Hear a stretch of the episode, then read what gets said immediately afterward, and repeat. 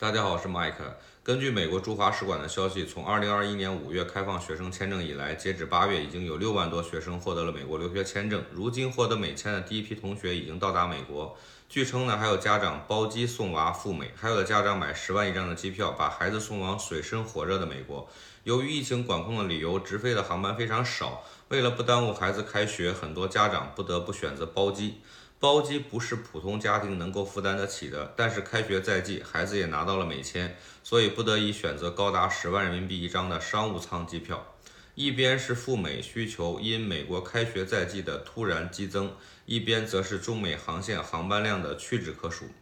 由于航班数量少而珍贵，票价一路飞涨。七月从中国经香港转机来美国的机票，经济舱还能买到五千到八千人民币左右的。商务舱一万六千左右的，进入八月，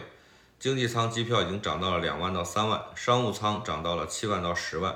一边是国内社交宣传上美国要完了的声音，一边是为了送孩子赴美想尽一切办法。疫情之下，竟然有如此众多的家长愿意将孩子送到所谓日增十万、二十万病例的美国，而且有一些家长还不惜重金包机送孩子。但凡能在现在送孩子到美国的，相信这些家长都不是那些每个月仅有两三千块钱收入的九亿人口之内，大多数都是一线城市中产以上家庭才能拿得出这些钱来供孩子来美国读书。这些家长对于美国真实经济社会的理解，绝不是从微博朋友圈里的鸡血宣传，也绝不是从抖音上的郭杰瑞等人那儿了解到的。反正我是没有看到。有人愿意把自己的孩子送到中国人民的老朋友朝鲜、阿富汗、伊朗去留学的。